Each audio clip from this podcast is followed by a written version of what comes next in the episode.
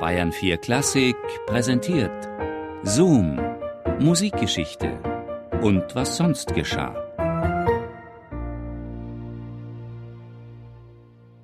Allein fünf der Beteiligten in Wagners Ring des Nibelungen haben nach geltendem deutschen Recht lebenslänglich verdient. Hagen, Pfaffner, Fricker, Alberich und Brünnhilde. Hagen für den Doppelmord an Siegfried und Gunther. Pfaffner für die Ermordung Fasolds. Alberich und Brünnhilde für die Anstiftung zur Ermordung Siegfrieds und die Walküre darüber hinaus noch in einem Fall besonders schwerer Brandstiftung. Sämtliche anderen elf Protagonisten, bis auf Freier und Flosshilde, drohen Freiheitsstrafen von drei bis fünfzehn Jahren. Nur Sieglinde kommt möglicherweise noch mit einer Geldstrafe davon.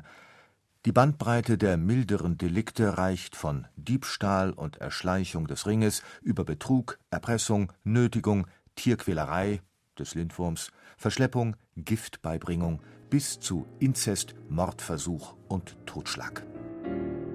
Zum Thema. Es geht um nichts Geringeres als um die schonungslose Entlarvung der Musikdramen Richard Wagners als Abfolge orchestral aufgeputzter Straftatbestände und damit als kriminologischen Sonderfall der seriellen Schule. Den Höhepunkt strafrechtlich relevanter Umtriebe bietet jedoch der Ring des Nibelungen.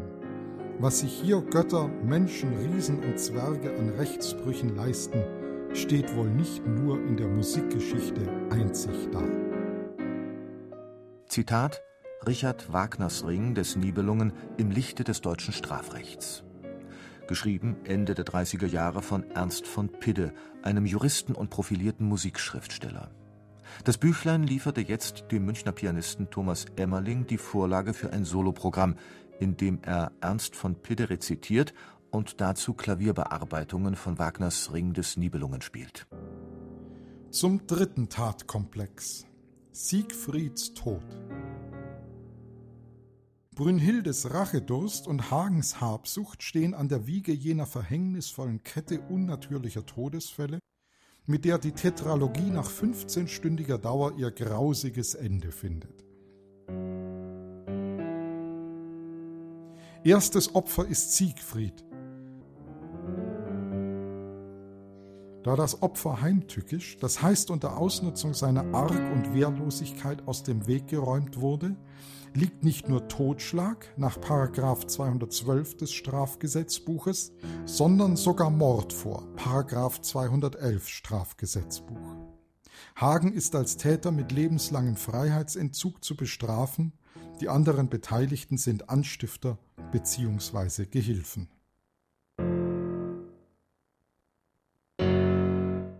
Entdeckt und veröffentlicht wurde Pittes Text erst nach seinem Tod 1966. Als bekennender Wagner-Gegner war Ernst von Pidde 1933, wenige Wochen nach Machtergreifung der Nazis, von seinem Richteramt in Gifhorn suspendiert worden und nutzte die Zeit für seine besondere Abrechnung mit Wagner.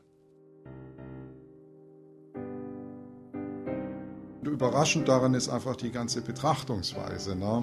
Literaturwissenschaftler gehen dann sofort her und sagen, ja, so kann man das gar nicht betrachten. Man kann nicht fiktive Ereignisse mit juristischen Maßstäben unseres gegenwärtigen Lebens messen. Ne? Also der Vorwurf ist eigentlich dann immer der erste, der kommt. Und ich meine, das viele dann vieles sehr ironisch meint, das merkt man einfach, wenn man das liest. Ne? Also ich meine, das ist so geistreich formuliert, so überspitzt zum Teil dargestellt.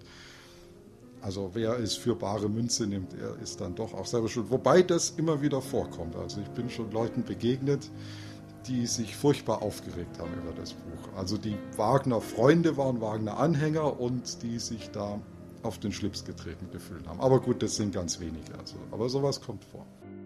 Mit den Göttern geht Ernst von Pidde besonders hart ins Gericht, allen voran Wotan. Mit all seinen vielen unehelichen Kindern tritt Wotan bei Wagner als Brandstifter und Totschläger in Erscheinung, der sich mit Erpressung und schwerer Kuppelei sein Strafmaß von 15 Jahren Freiheitsentzug mehr als redlich verdient hat. Es kommen auch insofern interessante Dinge zutage. Fitte schreibt, äh, Siegfried würde mit Brünnhilde sozusagen ein, ein Verhältnis zu seiner eigenen Tante beginnen.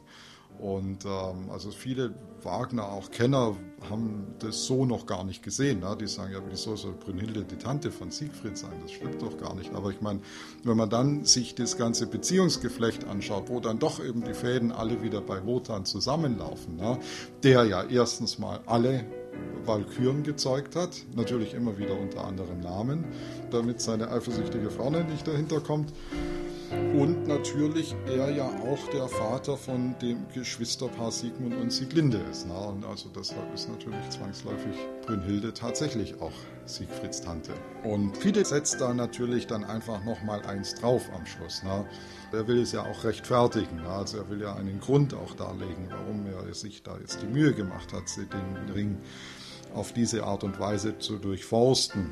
Jeder Jurist hat sicher das Anliegen, dass natürlich seine Urteile sozusagen praktische Folgen haben. Und ich meine, seine sozusagen fiktive praktische Folge wäre eben die, dass man dann eben solche Dinge unter Umständen gar nicht mehr aufführen sollte, ne, weil sie natürlich zum sittlichen Verderben führen.